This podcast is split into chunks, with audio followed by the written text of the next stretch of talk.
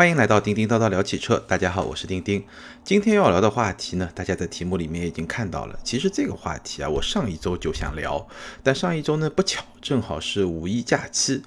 那大家也知道，我上一次也说了，这次五一假期呢，我是去重庆做了一个短期的旅游，所以呢没有时间来讲这个话题，只能放到今天。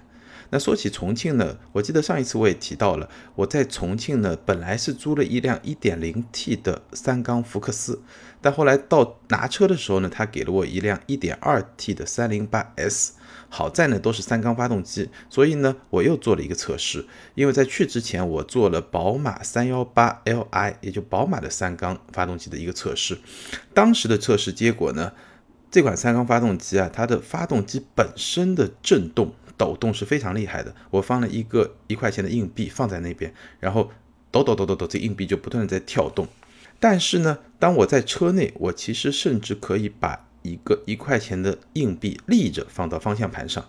那这个呢，我发了一个视频，我拍了一个视频，然后放到我的微博上，大家可以去找，可以去看这个对比呢。我发出来了以后，其实在微博上很多网友有不同的解读，有些人说，哎呀，抖得真厉害；有些人说 NVH 就是隔音降噪。静音做的真好啊！那我想，基本上对这件事情，我自己的解读也就是两方面。第一个，三缸发动机因为它本身结构上的一些先天的特点，它肯定会比四缸发动机、比六缸发动机抖动要更加的厉害。但是，一个优秀的车厂，它利用自己的技术做 NVH 是足够能够把它的。隔音降噪做到一个非常高的水准，所以这种抖动其实，在驾驶舱里面你可能是非常非常难以感觉到的，或者只有在你非常用心的去感受到，或者在起步的那个瞬间，你可能能够感受到这个车跑起来以后，其实是完全感觉不到的。这个也是我拍完这段视频，然后简单的测试了一下三三幺八三幺八这款三缸宝马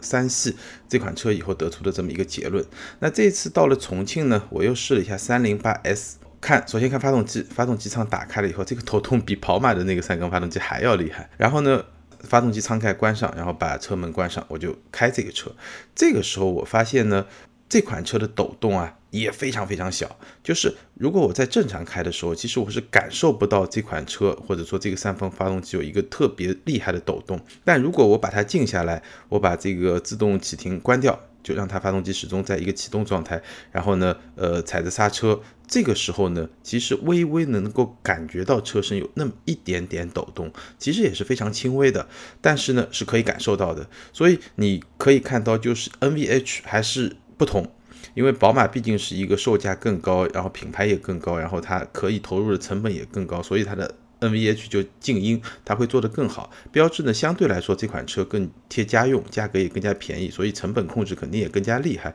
但是它的静音水平其实做的也还不错。那我想有了这两款车，基本上对于三缸发动机这个话题，我可以得出一个不算是非常全面吧，但至少是一个阶段性的这么一个结论，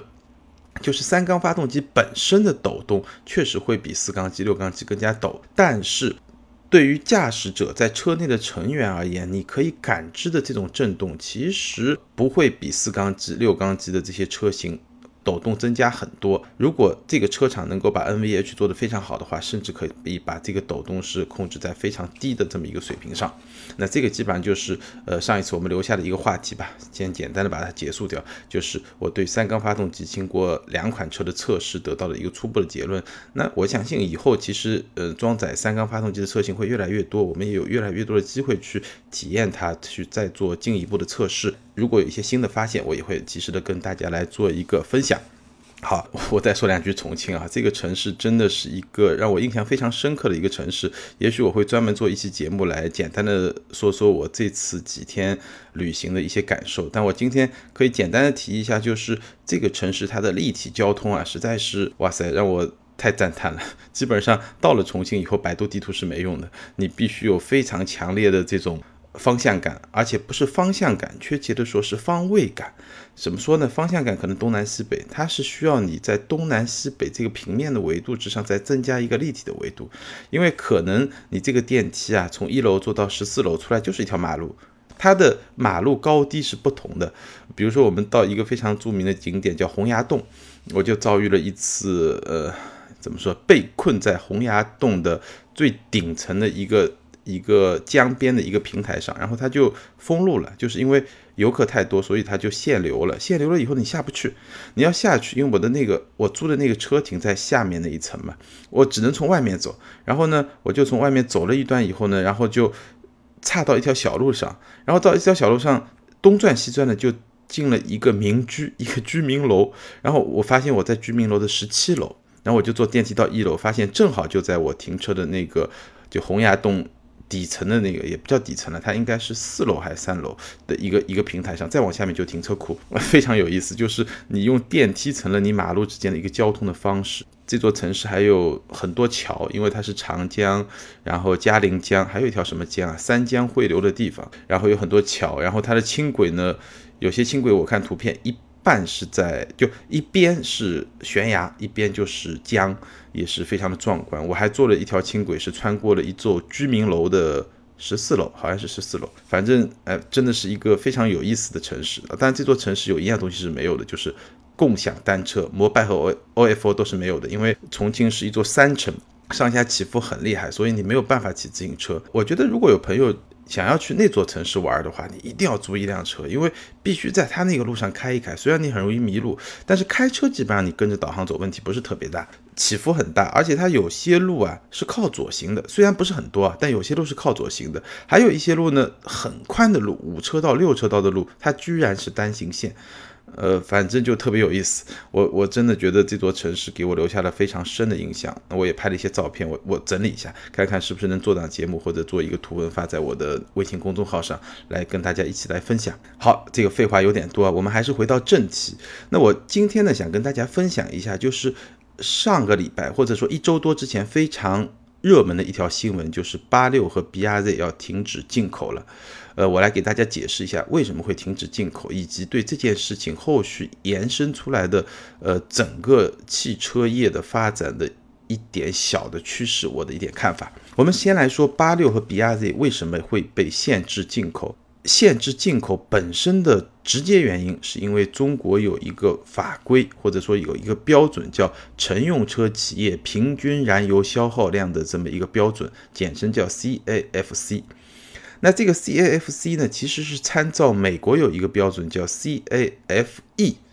或者你可以把它简单的翻译成有一个绰号叫咖啡法案，因为这个 C A F E Coffee 正好就是英语里面一个咖啡的意思。这个 C A F E 呢，本身是一个法案的首字母的一个缩写，或者说是一个标准的首字母的缩写。这个标准呢，叫做。公司平均燃油经济性标准，这个是美国在一九七五年通过的一个标准。那一九七五年的背景是什么呢？就是第一次石油危机刚刚结束，所以那个时候美国人意识到要控制汽车的燃油消耗量，需要降低对中东石油的依赖度，是这么一个背景下出台的这么一个标准。那中国的 CAFC 标准的目标其实是一样的，也是希望能够控制中国对。国外石油的依存程度，因为我现在看到一个数字，中国对海外石油的依存度已经达到了百分之六十一点几，好像是，好像是，反正差不多这个水平，六十以以上。所以这个从国家战略上来说，确实是非常有问题的，所以就制定了这么一个标准。那这个标准呢，其实跟这件事情相关的呢，是其中一条标准，但我们可以说另外一条标准也是跟。B R Z 啊，八六啊，包括 M X 五这些车型非常相关的，所以我来介绍两个标准。其中一个标准呢，就是我刚才说了，以乘用车企为单位，对它的平均燃油消耗量进行核算。怎么算呢？它是一个加权的计算。比如说有这个企业，它生产了一千辆的，比如说 S U V。然后又生产了五百辆的跑车，那一千辆的 SUV 的油耗加起来，再把五百辆跑车的油耗加起来，全部加起来以后除以一千五百，这个就是这家企业的平均燃油消耗量。那这家企业呢，有可能是国产企业，也有可能是进口企业。呃，我说的国产不是自主品牌的国产，而是国内生产，比如说上汽大众、一汽奥迪，这个都是国产。那么进口奥迪、进口奔驰，包括进口八六 BRZ，或者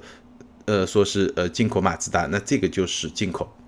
国产企业按照生产量算，进口企业按照进口量算，最后平均它有一个标准。那这个标准呢，在二零一五年它的一个标准是六点九升每百公里，就加权平均以后以整个企业为标准。到二零二零年的最终目标呢，要达到五点零升一百公里。然后呢，它每年有一个递进的一个指标，比如说二零一六年的指标是六点七，二零一七年是六点四，二零一八年是六，二零一九年是五点五，二零二零年最终达到五点零。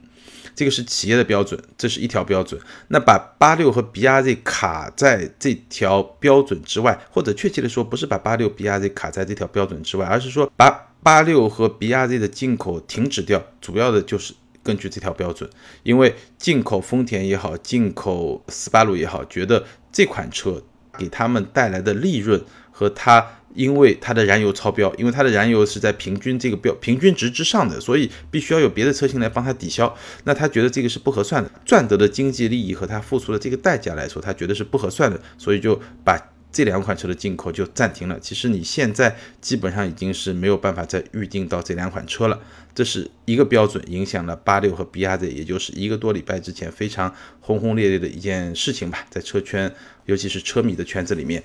顺便呢，我可以介绍一下，呃，这个法案的另外一条标准，就是这个法案除了对整个的呃车企为单位它的平均油耗有一些限制之外呢，它还对具体的车型有限制。那这个限制呢，是根据车重来设定标准的，就是你多重的车，你可以有多少的油耗，其中。在一千公斤出头的这个标准，就九百八十公斤到一千零九十公斤，在这个范围里面的车，它的燃油消耗的限值是多少呢？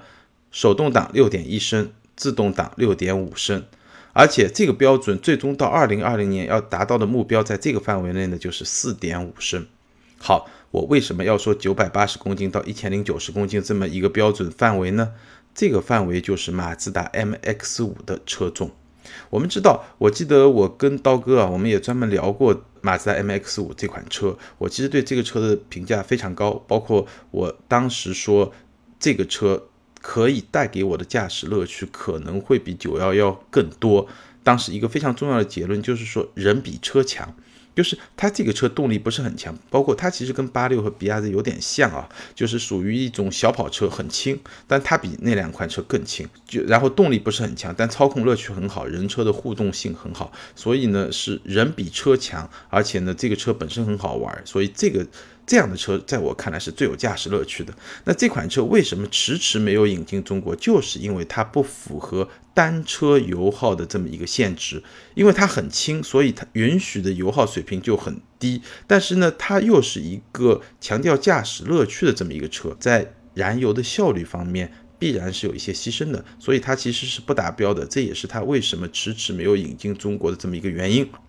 我们知道了这两条标准以后，我们也知道了。被这两条标准影响的三款车，这三款车其实是一个真正的车迷会非常感兴趣的车，但是非常遗憾，这三款车或者说没有进入中国，或者说曾经进入中国，马上就要被干掉了，这真的是一件非常非常遗憾的事情。那好消息是呢。这次上海车展展出的 MX5 的 RF，也就是硬顶版本呢，很有可能是能够继续进口的。那我也看了一些资料，可能主要是两个原因。第一个呢，RF 本身是一个硬顶车型，所以它其实是比敞篷车型会更重。这样的话呢，呃，它相对应的这个燃油消耗的限值会更高一点，那它就更容易去达标。第二点呢，呃，因为马自达在引进 M X 五 RF 的同时呢，是引进了 CX 三。那我们知道 CX 三作为一款小型的 SUV，就非常小的一款 SUV，它其实有可能可以帮这个 MX 五 RF 呢是去平衡掉一些油耗的，这个是完全有可能的。那因为这两点原因呢，我相信 MX 五 RF 也就是 MX 五的硬顶版呢是这个进口的计划应该是没有什么问题的。那么从八六和 BRZ 这件事情呢，其实我们也可以看到。当代就是最近这几年汽车行业发展的一个非常明显的一个趋势。呃，我记得在日内瓦车展的时候呢，在那个期间呢，我写过一篇文章，是因为我看到了两个采访，宝马和奔驰的高管，两个高管，奔驰应该就是他的老大，猜测宝马应该是一个负责产品的一个副总裁，或者是一个负责销售的副总裁。他们两个人在接受外媒的采访时，都表达了同一个意思，就是在未来宝马和奔驰的产品线中，一些双门车型可能会被裁撤掉。这些双门车型是指什么呢？比如说，宝马正在和丰田联合研发的 Z5 和 Super，宝马叫 Z5，丰田叫 Super，呃，但宝马也不一定叫 Z5，就反正是应该就是 Z5 这么一个级别的车型，但是呢，是不是叫这个名字还不知道。那宝马为什么要跟丰田来联合研发这款车呢？其实原因很简单，就是像这种双门车型啊，它的受众是非常小众的。那如果宝马自己去研发呢，觉得这个研发成本太高，没有办法去在商业上没有办法获益，所以就跟丰田来联合研发。那这个其实是跟当时 BRZ 和八六。斯巴鲁和丰田来联合研发这两款车，最初的动机呢是一样的。那这件事情呢，其实说明，呃，未来像这种双门个性化车型，它的前景是不被看好的。呃，奔驰的老大蔡策其实也表达了同样的意思。奔驰现在有非常丰富的一个双门车型，包括 C 级、E 级、S 级的敞篷和硬顶的双门轿跑车，包括 SLC、SL 这个是两款敞篷车，还包括 AMG GT 有硬顶敞篷好多款车型。那蔡策也表示，这些车型呢未来会被精简，也就是说他们会越来越少。那其实我们看到，自从大概十来年前吧，奔驰推出第一代 CLS 以后。宝马后来推出了 X 六，然后又有 X 四，奔驰也跟进做了 GLE 的酷配和 GLC 的酷配，可以看得出来，各大车厂对各种细分市场的挖掘可以说是不遗余力。站在今天我们回头看啊，这种挖掘有些是成功的，有些是不成功的。在我看来，成功的是什么样一些车型呢？比如像 CLS 这样的车型，它是兼顾了实用性和调性。比如说 C L S，它既比以前的双门轿跑车会更加的实用，因为它毕竟是四门嘛。同时呢，它又继承了双门轿跑车的这种调性。但比较失败的会是什么样的车型呢？比如说叉四，比如说 G L C 酷配。其实我在路上，我几乎就没有看到过这两款车。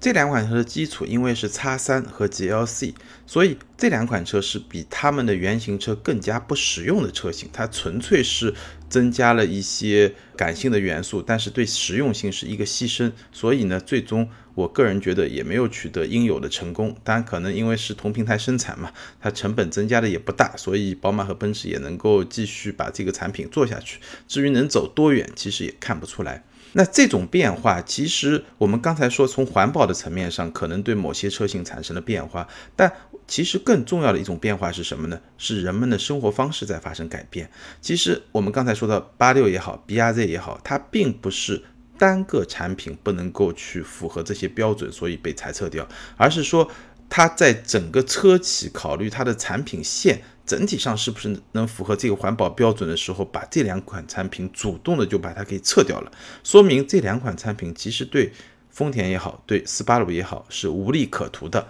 那因为是无利可图的，它又在这个环保的整个标准上、油耗的标准上拖了后腿，所以呢，丰田、斯巴鲁就把它裁撤掉了。那为什么无利可图呢？其实背后真正的原因是现代的消费者对这些车型的需求已经没有那么大了。呃，我最近观察到的一个非常明显的现象是，随着比如说北京、上海这些大城市限牌越来越严重，